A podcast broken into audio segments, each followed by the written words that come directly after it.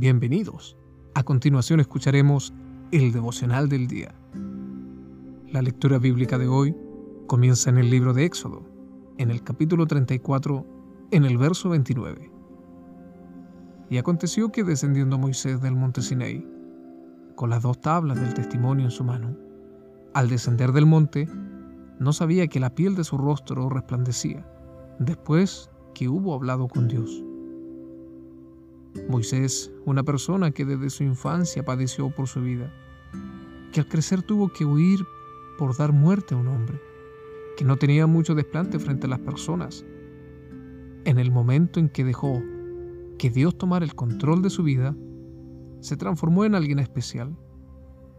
Este hombre lleno de defectos subió al monte para tener un encuentro con Dios. Y en ese instante no se cuestionó si tenía lo necesario o si sería capaz de llegar al lugar. Simplemente se atrevió ir a ver esa zarza que ardía la cual no se consumía. Este hombre descubrió lo más maravilloso que podemos ver, la presencia del Dios Altísimo. Y estando allí, este hombre común y corriente fue transformado por el poder de Dios. Ahora era un hombre distinto y estaba listo para recibir la palabra y la ley del Señor. Y dice que cuando este hombre descendió de la cima, después de haber estado en la presencia de Dios, algo diferente había en él. Su rostro resplandecía, su semblante brillaba porque la presencia de Dios permanecía en él. Así sucede con todos aquellos que se entregan a Dios, que continuamente buscan su presencia, que buscan el rostro de Dios. Nuestra vida es transformada y nuestro semblante resplandece, porque el gozo de la salvación es algo que no se puede esconder. Hay una alabanza que dice, no puede estar triste un corazón que sirve y alaba a Cristo.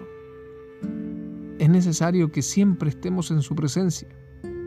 Dejemos que su gloria nos transforme. Despojémonos de las preocupaciones y subamos al monte para adorar y estar con nuestro Señor. Moisés resplandecía al bajar del Sinaí como una señal inequívoca de la gracia derramada. Tú también puedes resplandecer e iluminar con tu rostro. Solo abre tu corazón y deja que el Señor guíe tus pasos a su santa y divina presencia. Esto ha sido el devocional del día. Que Dios bendiga tu vida en el nombre de Jesús. Amén.